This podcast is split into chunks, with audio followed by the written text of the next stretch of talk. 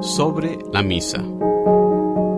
Catequesis del Papa Francisco. Miércoles 7 de febrero del 2018.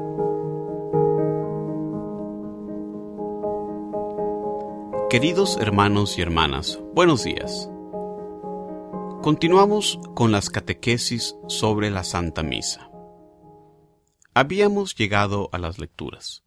El diálogo entre Dios y su pueblo, desarrollado en la liturgia de la palabra de la misa, alcanza el culmen en la proclamación del Evangelio. Lo procede el canto del Aleluya, o en cuaresma otra aclamación, con la que la asamblea de los fieles acoge y saluda al Señor, quien hablará en el Evangelio. Como los misterios de Cristo iluminan toda la revelación bíblica, así en la liturgia de la palabra, el Evangelio constituye la luz para comprender el sentido de los textos bíblicos que lo preceden, tanto del Antiguo Testamento como del Nuevo Testamento. De hecho, de toda la Escritura como de toda la celebración litúrgica, Cristo es el centro y la plenitud. Siempre en el centro está Jesucristo, siempre. Por eso, la misma liturgia distingue el Evangelio de las otras lecturas y lo rodea de particular honor y veneración. De hecho, su lectura está reservada al ministro ordenado, que termina besando el libro, se escucha de pie, y se hace el signo de la cruz en la frente, sobre la boca y sobre el pecho. Los cirios y el incencio honran a Cristo, que mediante la lectura evangélica hace resonar su palabra eficaz.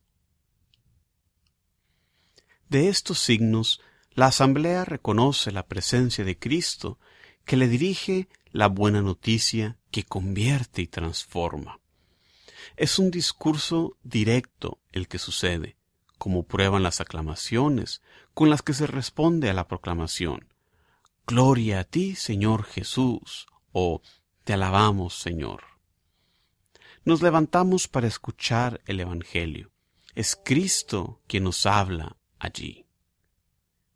Y por esto nosotros estamos atentos, porque es un coloquio directo. Es el Señor que nos habla. Por tanto, en la misa no leemos el Evangelio para saber cómo fueron las cosas, sino que escuchamos el Evangelio para tomar conciencia de lo que Jesús hizo y dijo una vez. Y esa palabra está viva. La palabra de Jesús que está en el Evangelio está viva y llega a mi corazón. Por esto, escuchar el Evangelio es tan importante, con el corazón abierto, porque es palabra viva escribe San Agustín que la boca de Cristo es el Evangelio. Él reina en el cielo, pero no cesa de hablar en la tierra. Si es verdad que en la liturgia Cristo anuncia todavía el Evangelio, como consecuencia, participando en la misa, debemos darle una respuesta. Nosotros escuchamos el Evangelio y debemos dar una respuesta en nuestra vida. Para hacer llegar su mensaje Cristo se sirve también de la palabra del sacerdote, que después del Evangelio da la humilía. Recomendada vivamente por el Concilio Vaticano II como parte de la misma liturgia, la, homilía no es un discurso de circunstancia, ni una catequesis como esta que estoy haciendo ahora, ni una conferencia, ni una clase. La homilía es otra cosa. ¿Qué es la homilía? Es retomar ese diálogo que ya está entablado entre el Señor y su pueblo, para que encuentre realización en la vida. La auténtica exegesis del Evangelio es nuestra vida santa. La palabra del Señor termina su recorrido haciéndose carne en nosotros, traduciéndose en obras, como sucedió en María y en los santos. Recordar lo que dije la última vez. La palabra del Señor entra por las orejas, llega al corazón y va a las manos, a las buenas obras.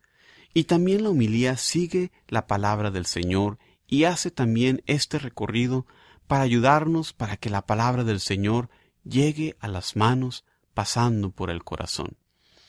Ya traté este argumento de la homilía en la exhortación Evangelii Gaudium, donde recordaba que el contexto litúrgico exige que la predicación oriente a la asamblea y también al predicador a una comunión con Cristo en la Eucaristía que transforme la vida. Quien da la homilía debe cumplir bien su ministerio. Aquel que predica, el sacerdote o el diácono o el obispo, ofreciendo un servicio real a todos aquellos que participan en la misa, pero también cuantos la escuchan deben hacer su parte, sobre todo prestando la debida atención, asumiendo las justas disposiciones interiores, sin pretextos subjetivos, sabiendo que todo predicador tiene méritos y límites. Si a veces hay motivos para aburrirse por la homilía larga o no centrada o incomprensible, otras veces, sin embargo, el obstáculo es el prejuicio.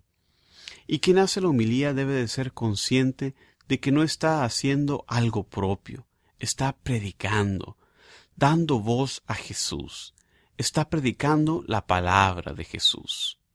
Y la homilía debe estar bien preparada, debe de ser breve, breve.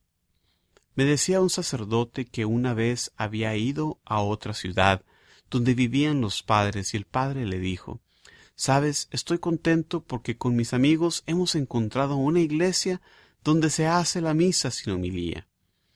¿Y cuántas veces vemos que en la homilía algunos se duermen, otros hablan o salen fuera a fumar un cigarrillo? Por esto, por favor, que sea breve la homilía, pero que esté bien preparada. ¿Y cómo se prepara una homilía, queridos sacerdotes, diáconos, obispos? ¿Cómo se prepara?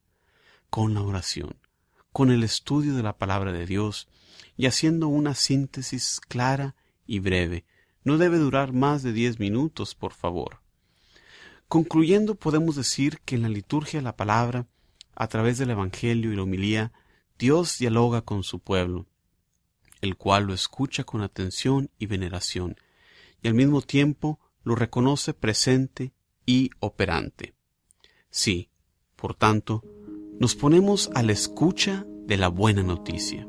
Seremos convertidos y transformados por ella, por tanto capaces de cambiarnos a nosotros mismos y al mundo. ¿Por qué?